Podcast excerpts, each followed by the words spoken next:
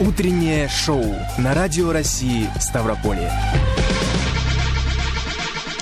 Доброе утро, друзья! Доброе утро в студии Кирилл Лушников. И Юлия Содикова. Это утреннее шоу на Радио России Ставрополье. Всю неделю просыпаемся вместе с учетом того, что сегодня пятница, Пятница, последний какой хороший рабочий день. Ну, нужно проговори, всем- нет, проговори это слово. Пятница. Да, вот оно прямо рождает радость. Это же замечательно. В этом часе в гости к нам уже спешит, спешит, спешит художественный руководитель театра для детей и взрослых Зрима Анна Зрима. А вот Кирилл Лушников, который напротив меня сейчас сидит, расскажет, что интересного почитать этой осенью. Дайджест новостей, а также лучшие музыкальные композиции. Напоминаем, что мы работаем в прямом эфире. Звоните нам по телефону в Ставрополе 29 75 75, код города 8652, и также пишите на наш номер WhatsApp 8 962 440 02 43. 8 962 440 02 43.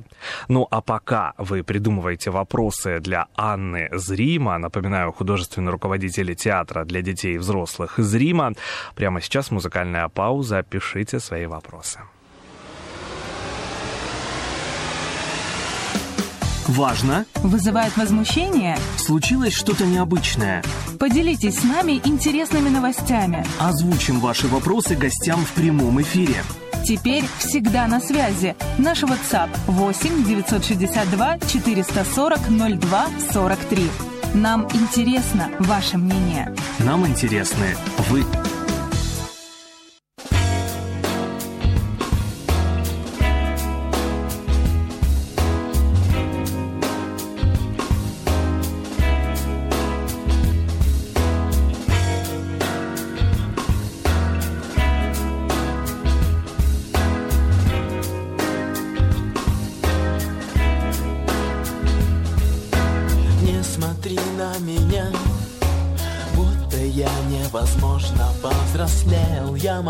Хоть сейчас начудить, сотворить любой беспредел.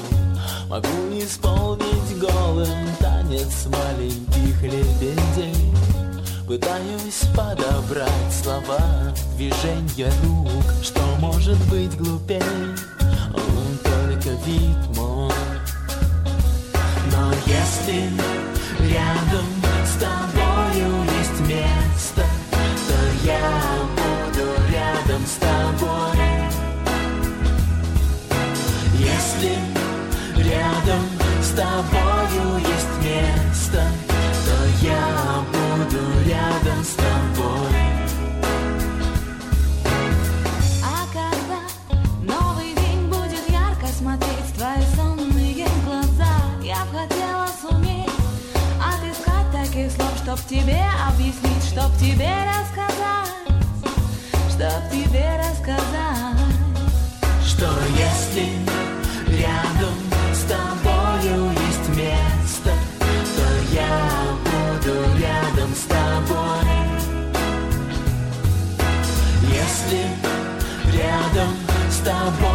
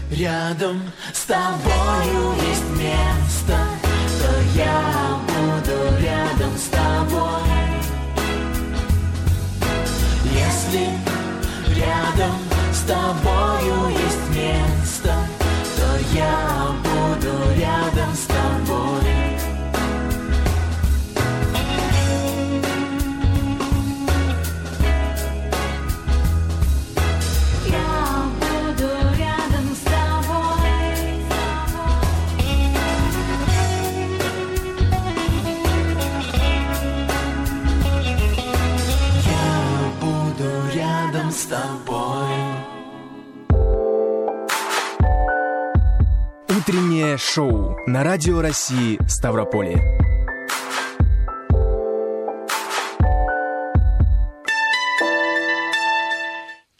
Юлия Судикова. Кирилл Лушников. Мы продолжаем, вернее, только-только только начинаем, начинаем утреннее да. шоу.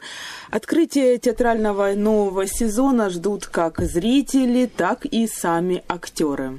Но если учесть, что летом артисты не отдыхали, да, а усердно репетировали, то им не терпится показать новые постановки. Как раз-таки о том, как проходили репетиции, о том, какие постановки, чем будут удивлять в новом театральном сезоне, нам сегодня расскажет художественный руководитель театра для детей и взрослых Зрима Анна Зрима. Доброе утро. Всем доброе утро. Ну что, уже в работе, уже Конечно. репетируем. Или не прекращали репетиции, даже несмотря на то, что лето, у детей каникулы, у взрослых отпуска. Конечно, мы не прекращали репетировать, и наш основной состав, он всегда в тонусе. Мы съездили на фестиваль город Сочи, «Мир на ладони». Ух ты. Такой чудесный, добрый пансионат был, где мы отдыхали. Мы и отдыхать поехали, И работать. и поучаствовать в фестивале. Ну, очень здорово было, нам всем понравилось. Мы привезли оттуда лауреатов первой степени. О, поздравляем. Да, всем очень понравился. Наша постановка была это Чайка по имени Джонатан Ливингстон, Ричард Бах. У нас были шикарные костюмы, замечательный видеоряд, потрясающая музыка. То есть шансов у конкурентов не было вообще. вообще. На самом деле театр Зрима это настолько уникальный проект, потому что здесь и дети, и взрослые играют наравне друг с другом. да. Ну вот взрослые у нас, к сожалению, бывает такое, что уходят э, и по семейным обстоятельствам, и по э, такому факту, как беременность, например. Но приходят другие. Да, приходят другие, и все начинается заново. И это еще интереснее, потому что с каждым новым артистом приходит новый творческий мир, и м, спектакль, который уже был поставлен, приобретает новые краски, и это прекрасно. А, кстати, с кем сложнее или, наоборот, с кем легче работать, с детьми или взрослыми? Потому что я слышала э, такое мнение, что детей, как актеров, не переиграешь. Они настолько искренне, ну, не могу сказать, прям вживаются, но проживают свою роль, что как-то очень сложно с ними конкурировать э, и с- на одной Ну. сцене. Скажем так, э, и со взрослыми, как с детьми, и с детьми, как со взрослыми. И те, и те, они а, ну, по большой степени взрослые дети, а дети это взрослые. Ну, то есть и с теми, и с теми одинаково работать. Э, Бывают и сложные взрослые, и А почему легкие. именно такой формат? Почему именно такой формат, что и дети, и взрослые в театре? Как вообще возникла идея? Ну, спектакли разные бывают, да, у нас там роли всякие, а, и дети, и взрослые, поэтому и дети, и взрослые. То есть это изначально, но это была такая задумка. Ну, сейчас все зависит от постановки. Если у нас есть постановка, где участвуют взрослые, а, то мы подключаем и деток, конечно. Ну, вот мама с папой, допустим, то, а, соответственно, у него ребенок. Не поставишь же 20-летнюю девочку играть ребенка. А если у нас есть такая возможность взять с детской студии ребенка во взрослую группу, то все счастливы. Новых актеров как часто набираете? У нас сейчас идет набор, кстати, и взрослых, и детей. Добро пожаловать. Мы открыли группу малышей. э, У нас 5 плюс. По Ух сре- ты. Среда-пятница, да, с 4 до 5. То есть это еще, еще прекраснее, настолько искренне, настолько большая жажда у этих детей и что-то сыграть на сцене, и они такие балаболы. А, грубо говоря, кастинг какой-то проходят детки? Нет, мы берем Ага. всех деток, конечно. Но прежде всего... Могут там а, басню прочитать, стихотворение рассказать, симпровизировать. Ну, если у ребенка есть желание, зачем ему читать басню? Мы его научим читать И не, басню. и не только басню. Конечно, играть роль в большом спектакле тоже. Репертуар насколько широк? Ну, сейчас пока э, в репертуаре у нас э, «Чайка по имени Джонатан Ливингстон» Ричарда Баха, в репертуаре у нас «Русалка Пушкина», э, спектакль наш любимый про кошечек «Брысь» и э, спектакль «Он и она» по произведениям нашей местной поэтессы Натальи Викторовны Пушканцер. Ну, в проекте еще два таких больших, э, две большие работы. Это смерть э, поэта, вернее, гибель поэта. над Машуком. Мы совместно с нашей Лермонтовской библиотекой планируем сделать такой проект, где будет, постанов... будет взята за основу пьеса нашего местного тоже поэта uh-huh. «Рыбалка», вот, где описывается дуэль Лермонтова с э, Мартыновым и она настолько проникновенна и чувственна. Там необычно написано, скажем. Э, я даже не думала, что можно вот э, это, э, так эту дуэль mm-hmm. написать. Ну, суть, суть вся в том, что мы будем делать акцент на то, что ребята, во-первых, молодые были, горячие, и это ну, это шутка, которая переросла а, в несчастный случай, скажем так. В трагический, да. Да, да. Случай. Все думали, что это будет шутка, никто не ожидал. Угу. Приехали, но на самом деле... А, но я буду больше делать акцент на обиду Мартынова, который ну, вот решил таким образом проучить и, угу, угу. и не ожидал, что ну, никто будет, не ожидал. будет да. гибель, да. Прямо а, на месте трагедии будете играть? Ну, мы бы хотели сыграть на месте трагедии, а все будет зависеть от администрации города. Ну вот как раз-таки сейчас, мне кажется, да, самый прекрасный момент сказать Обратиться. Хотелось бы, да. Да, нам бы очень бы хотелось бы. Но это здорово, это очень классный проект, потому что вообще, э, ну, интересных, да, каких-то каких-то проектов по а, творчеству и по жизни и смерти Михаила Юрьевича Лермонтова много, и хочется что-то еще новое, да, что-то открывать, э, удивлять. Это один из таких, мне кажется. Мне кажется, проектов. очень интересно, если это реально все состоится, и можно будет э, приехать на место гибели Михаила Юрьевича Лермонтова угу. и как бы погрузиться в ту историю, посмотреть, э, ну, что там происходило, да, своими глазами, убедиться, как бы посмотреть на этот исторический трагический факт. Да, а вот, это... вот ага. в этом проекте будет очень э, много задействовано нашей молодежи, и мы приглашаем, кстати, а, молодежь Ставрополя поучаствовать в этом проекте, потому что там 24 а, героя. Масштабно. Масштабно, да, мы подавали... То есть по историческому событию прям пошли? Ну, хотим пойти по историческому событию. И бал там, и музыка, все это будет очень красиво, все это наполнено будет, э, так разноправного. Ну, чуть-чуть о современном мы подали на а, грант, фонд президентских грантов, э, но не добрали там совсем чуть-чуть. А можно же перепадать, перепадать там, и чтобы добрать эти, сколько, 4 ну, балла? Вот сейчас есть такая возможность, если у нас получится, то будет очень здорово, тогда у нас будут красивые костюмы, а так будем думать, где же их брать. Но все равно этот проект состоится вне зависимости, да? Вот вы для да, себя да. так уже решили. Да, мы уже этот целое лето об этом думали, планировали, и я думаю, что все это состоится. Кажется, что про Лермонтова уже все сказано, как и про Пушкина, да, особенно uh-huh. если брать а, о, Кавказ, да, uh-huh. тот регион, где мы живем. А, для нас э, это не просто писатели, не просто поэты, да, это настоящие символы да, определенные. И кажется, что все уже сказано. А, особенно, э, мне кажется, Лермонтов и Пушкин возникают ну, понятно, в школе, да, для молодежи, и они ассоциируются с чем-то вот таким обязательным, и уже не хочется это читать после школы. Вот такой проект, он направлен еще и на просветительский, да? Конечно, а... безусловно, да, да. Это первое, что нас сподвигло. А как вообще идея возникла? Вы обратились в библиотеку, либо библиотека с идеей обратилась к вам? Библиотека, так вот Вдруг появилась у них эта книжка, они полистали. Mm-hmm. Отдел искусств, я очень люблю этот отдел.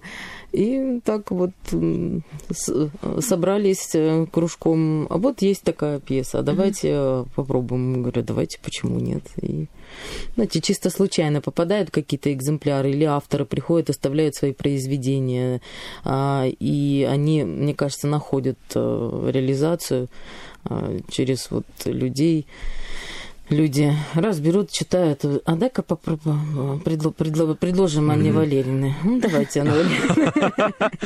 Ну и Сергей Рыбалка, правильно ты сказала? Да, да. Вот этот еще момент краеведческой литературы, потому что он наш земляк. Да, он наш земляк, mm. и а, губернаторская премия у него есть за это произведение. И я, когда прочитала это произведение, оно меня, а, ну, как говорят, mm-hmm. зацепило, оно меня погрузило, и я увидела в этом произведении а, прям такую нашу молодежь, а, вот нынешнюю. И думаю, угу. боже мой, это так актуально сейчас, потому что цепляются друг за друга ребята, и это все приводит к, к таким трагедиям, к дракам. Ну, это всегда было, но а, там так э, яростно про молодежь и про их отношение друг к другу, про обиды, угу. не, ой, вот это и высказанные очень... и невысказанные, и, да, да, да, да, да, да, и вроде бы как шутка, а раз и, и так случилось. А актеры уже познакомились с этим произведением? Ой, я их буду знакомить. Они еще... Но в ожидании, в ожидании. Не в ожидании, А как сама к Лермонтову относишься? И как к личности, и как э, к творцу? Мне очень нравится. Я была впечатлена им еще в нашем драмтеатре маскарад когда шел, то есть я с открытым ртом сидела, смотрела этот спектакль и все, и мне, мне очень нравится. Там очень а, эмоционально, как я, порывисто, э, с энтузиазмом. Ну, такой вот он поэт. Захватывает. Но мрачный. Не без этого, конечно. А я вспоминаю себя в школе. Я влюбился в его творчество благодаря стихотворению такому пророческому. А, сейчас полностью не прочитаю, но начинается, как настанет год, России черный год, когда царей корона упадет. И он это писал, но ему было что-то 15-16 лет, что-то да? такое. Да. А, да, и насколько он был провидец. Ну, вообще поэты, мне кажется, они провидцы. Но вот Лермонтов это какое-то особое настроение, особая чистота, да, на которую нужно настроиться. Да, да. И любая Ощущенческий. шутка, конечно, дерзость, э, которая угу. привела к гибели, это, конечно, ну вот не всегда. Угу знаете, как прощается э, словечки дерзкие, иногда может обыкновенный даже друг любимый, да, любимый родной, скажем так, который был mm-hmm. рядом с тобой всегда, может сделать тебе подножку. И это так печально, это так парадоксально, а когда начинаешь это все изучать, погружаться в это, и думаешь, боже мой, та- такие личности, и так вот угу. просто раз и нет. Ну, многие, кстати, разграничивают Лермонтова как творца гениального и Лермонтова как человека ну, немножко взбалмошного, взбалмошного угу. на своей волне, как э, модно сейчас говорить. У тебя как? Это все единый образ, либо тоже разделяешь? Это вот я когда буду создавать, я подумаю. А то есть еще работа предстоит. Да, я думаю, что мы над этим еще углубимся с ребятами, подумаем, выберем героя, который будет играть эту роль.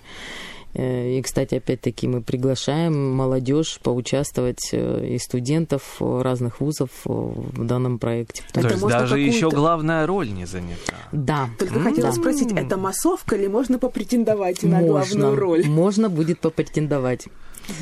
Вот те, а, кто хочет э, творчески поучаствовать, пожалуйста, звоните, а, будем кстати, рады. главный герой у тебя уже в, в фантазии, воображении возник, как он должен выглядеть?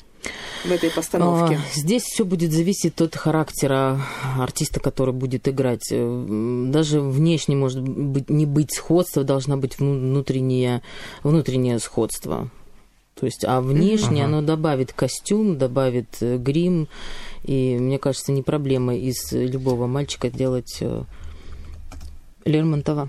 А вопрос как раз к нашим радиослушателям. Какие у вас отношения с Лермонтовым, с его творчеством? 29 75 75, телефон нашего прямого эфира. Звоните, высказывайтесь, и также можете присылать нам ответы а, или же вопросы а, в наш WhatsApp. Телефон 8 962 440 02 43. А Алена... я напомню, что сегодня у нас в гостях художественный да. руководитель театра для детей и взрослых Зрима Анна Зрима. Рима. Алена нам пишет в WhatsApp, как попасть в театр? Позвонить и прийти.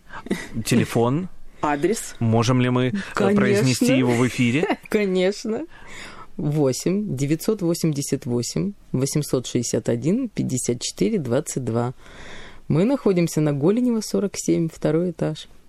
И можно прийти и сказать «хочу в театр». Да. А сколько сейчас ребят, взрослых занимаются? Ну, мы занимаемся два раза в неделю, по полтора, где-то два часа занимаемся. Я в Инстаграме театр нижнее подчеркивание зримо для тех, кто хочет подписаться, видела, как проходят занятия. Мне очень понравилось занятие с шариком. Это как пантомима, да, что кажется, что шарик на месте, и вокруг него как-то очень плавно, Да, но в да. то же время динамично передвигаются актеры, да. Ну, вот мы работаем над пластикой, да, и чтобы ребенок концентрировал свое внимание на одном предмете, да, но поэтому ну, ну, мог двигаться вокруг него. То есть это очень интересно, развивает у них м, и развивает и концентрирует их внимание. Очень хорошее упражнение, оно нам очень нравится. Занимаетесь пластикой, чем еще?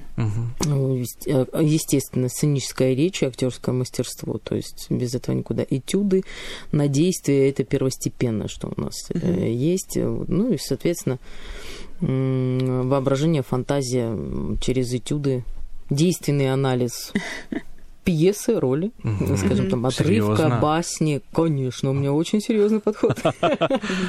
Когда ребенок приходит в театр, с какими чаяниями, надеждами? Он хочет поступить в театральное в конце концов, либо он просто хочет, ну, развиваться, да, может быть, глубже изучать литературу или драматургию. А таких детей очень мало, но очень хочется, чтобы именно такие детки приходили, особенно те, которые хотели развиваться в области литературы. В основном приходят э, ребята, те, которые хотят э, а, сыграть что-то на сцене, быть звездой, естественно, Естественно. чтобы было много внимания к ним. Некоторые приходят э, решать вопросы со своими комплексами какими-то определенными. Кто-то приходит с дефектом речи, и нужно открыть речевой аппарат для того, чтобы звучать и правильно выражаться. А многие просто так за компанию приходят, потому что весело а, и надоело сидеть в интернете, потому что живое общение гораздо это интереснее. Очень чем- замечательно, когда подросткам, детям надоедает сидеть в интернете, в соцсетях и в играх. Какие-то Да. удивительные подростки к вам приходят, я хочу сказать, где вы их берете? Ну, есть и такие спешат к нам для того, чтобы повеселиться. Ну, я всегда э, строю занятия таким образом, чтобы мы и повеселились, Мгм. И подурачились, и в то же время через это э, дуровство мы чему-то научились. Обязательно А, акцентирую внимание на определенные моменты, где нужно что зафиксировать, и дальше продолжаем дурачиться, скажем так. Ну, Ты же в любом случае, наверное, интересуешься их э, э, вкусами, да? Что они любят читать, что они любят смотреть. Вот молодежь, да, сегодняшняя, она вообще читает? нет. Не Как-то категорично. Ну, не читают. Я, мы начали работать над э, повестями, повестями Белкина, Пушкина, да. М, Открыла текст. э, Да подождите, это же школьная программа, насколько Школьная я помню. программа, раздала текст, начали читать, а у них не складушка в голове, они не могут прочитать предложение, потому что буквы расставлены по-другому, слова знакомые, но они составлены таким образом, что у них логически не- а, не- они не могут понять, а как это прочитать. И мы столкнулись с этой проблемой, что тот слог, на котором а, писали раньше, у них не складывается. Для них это слишком сложно оказалось. И начинают вылазить всякие дефекты речи, которых никогда не было вдруг. Сейчас очень просто говорят. Вот эти сокращенные все вот эти привыкли. Так мы... так бы- бы- так Ну, как всё. пишем, сокращаем, чтобы быстрее отправить сообщение. СП, да, Р, З, В. Вот. А тут вдруг разворачивается какое-то такое длинное предложение, которое нужно сказать, а еще это предложение с какими-то определенными чувствами, которые нужно проиграть. А они там непростые, они многоплановые. И мы тут сталкиваемся с вопросом, а материал ли это восьмых классов? Может быть, в десятом классе? Мне кажется, все равно ты чуть утрируешь. Конечно, они общаются сокращениями по большей части, но а, у нас просто хромает грамотность, да, как таковая, потому что вот из-за этих всех сокращений. А раз э, хромает грамотность, то и устная речь тоже. Да, они просто очень тяжело, не говорю, что там прям все плохо, а, тяжело воспринимается э, этот текст э, кл- классических наших Гоголь, Пушкин, Достоевский, но и воспроизведение у них тоже. Им тяжело логически его воспроизвести. Тяжело понять, да. да. Это как, ну, это уже не первый год, и, наверное, не первые пять лет. Я вспоминаю себя, когда я учился в школе, а у нас тоже, а, ну, в классе, там, в параллели, была проблема с изложениями. Вот. Устными. Вот. Письменными еще более-менее мама может помочь, да? А выйти к доске и рассказать, а что ты прочитал вообще? Очень тяжело. Запомнить имена героев, в конце концов, да, но это такое самое минимум. И да. вообще о чем? О чем произведение? Вот так в двух словах. Никто и не может сказать. Э, проблема современности? Проблема вот в том, что мы в соцсетях живем? А, может быть, а может быть просто мало уделяем времени этим поэтам, драматургом, гением, скажем, не, не знаю. Ну вот сейчас наши радиослушатели, э, уверен, что у многих, конечно же, есть дети, и если дети еще спят или уже бегут в школу, да, в это время, э, что почитать?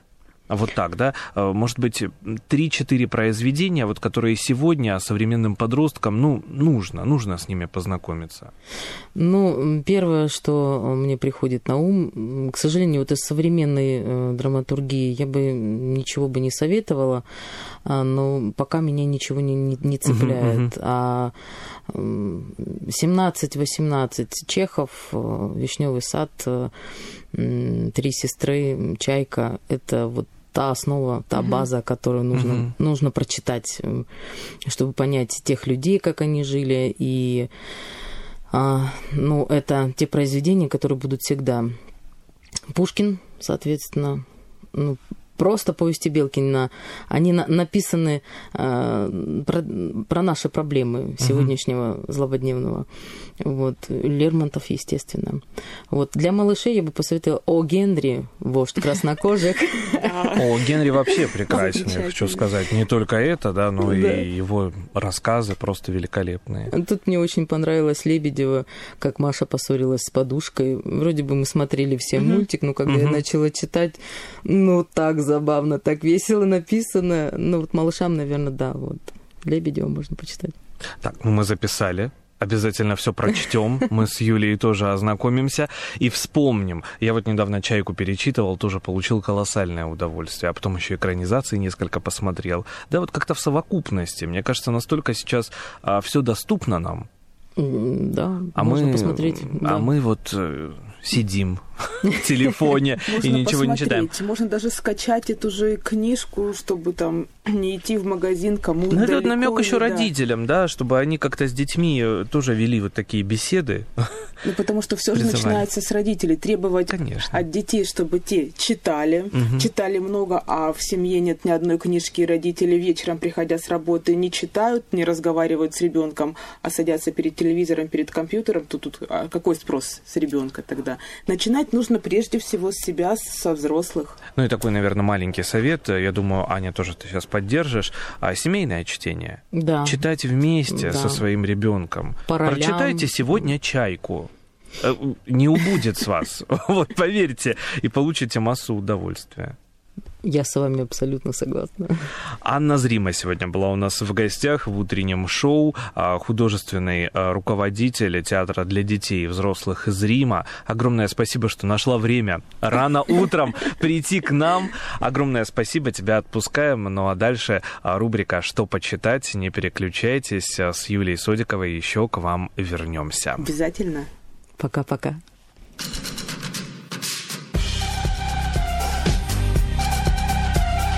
Утреннее шоу на Радио России Ставрополье.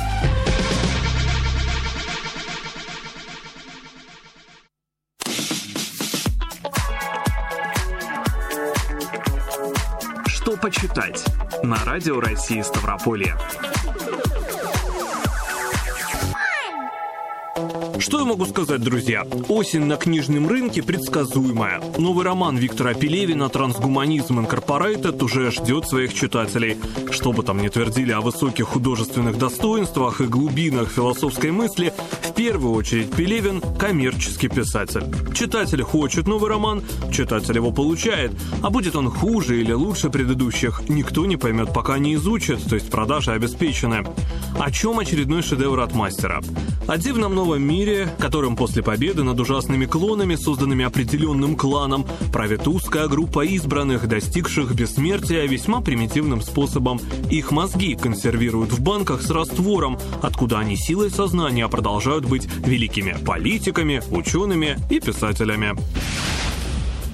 Еще один любопытный роман «Кишот». В отличие от Пелевина, широко известного в читательских кругах, Салман Ружди – звезда мировой величины, двукратный обладатель Букера. Последняя на сегодня его книга вышла аж в 2019 году, и вот спустя два года переведена и издана в России. Читатели снова могут оценить мастерство одного из лучших на сегодня рассказчиков историй о чем угодно. О башмаках, о кораблях, о сургучных печатях, о королях, о капусте. О чем роман? Сэм Дюшан, сочинитель шпионских романов, вдохновленный шедевром Сервантеса, придумывает своего Дон Кихота, пожилого торговца Кишота, настоящего фаната телевидения, влюбленного в телезвезду.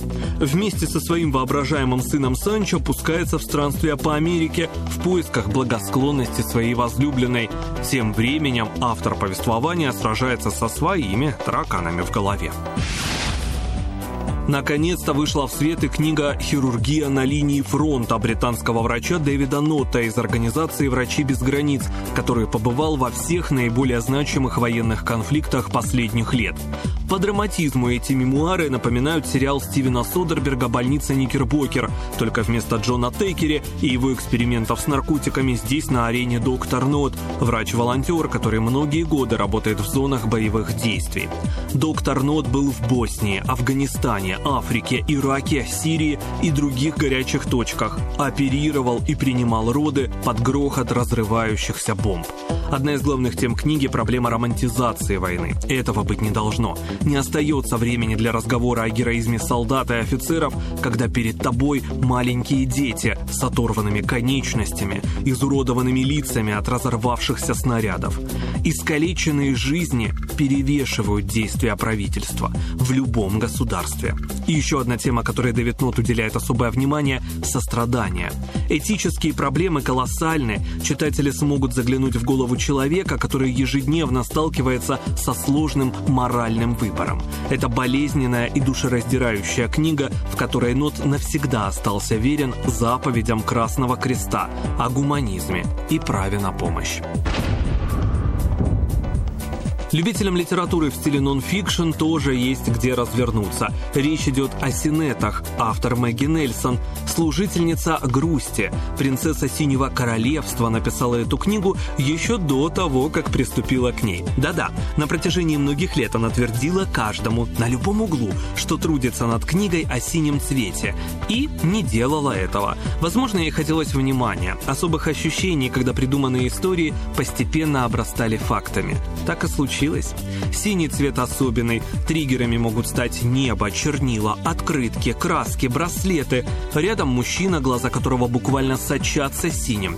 С ним можно насинячиться, отправиться в Лондон, чтобы попасть в синий час, а затем, завалившись в мотель, глянуть пару сцен из синего бархата. Ну и так далее. Мэгги Нельсон исследует син наравне с Платоном, для которого цвет представлял особый наркотик. Син — это лирическое, интимное и откровенное эссе об одиночестве и поиске своего места под синим небом. Всего 240 утверждений. Много или мало?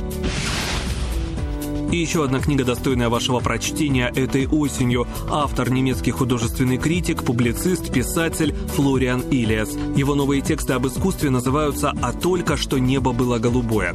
Это идеальный компаньон в исследовании творчества того или иного художника. Вопросы поднимаются самые разные. Почему лучшие из лучших предпочитали смотреть на небо и рисовать облака? Излечима ли романтика? В чем смысл жизни и непостижимость смерти? Прошлое в этих текстах замирает, а вместе с ним и читатель» — одна из самых очаровательных книг о немецком искусстве, о людях и судьбах. Во время прочтения, конечно же, захочется множество раз остановиться и насладиться работами художников, о которых рядовой читатель, может быть, услышит впервые.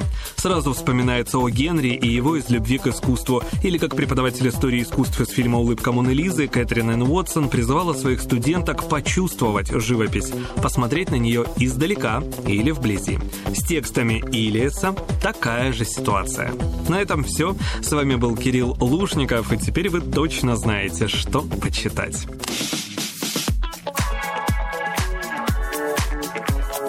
Что почитать на Радио России Ставрополье.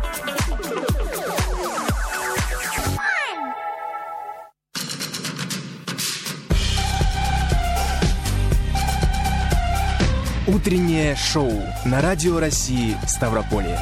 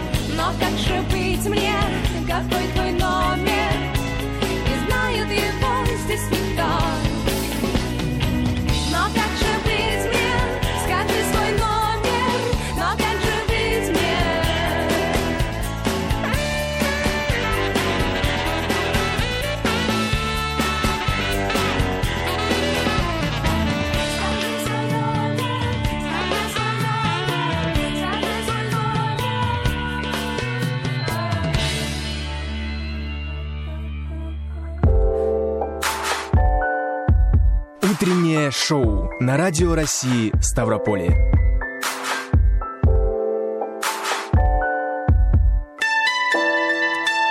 Друзья, это было утреннее шоу, мы не прощаемся. Далее блок новостей, ну а в 11.10 программа «Говорим сегодня». В гости мы ждем психолога в области пищевого поведения Дарью Карпелянским. Поговорим о том, как лучше всего перестроить свой рацион на осень и вообще, есть ли в этом необходимость. Если у вас возникли вопросы, вы можете их написать на наш номер WhatsApp 8 962 440 02 43 или звоните во время прямого эфира 29 75 75, код города Ставрополя 8652. Ну и, конечно же, не забывайте подписываться на наши соцсети ВКонтакте, группа Радио России, Инстаграм ST Radio Russia, Телеграм-канал Радио Став. У микрофона были Юлия Судикова. И Кирилл Лушников. Не переключайтесь, встретимся совсем скоро.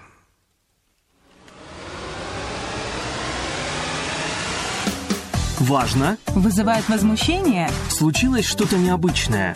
Поделитесь с нами интересными новостями. Озвучим ваши вопросы гостям в прямом эфире. Теперь всегда на связи. Наш WhatsApp 8 962 440 02 43.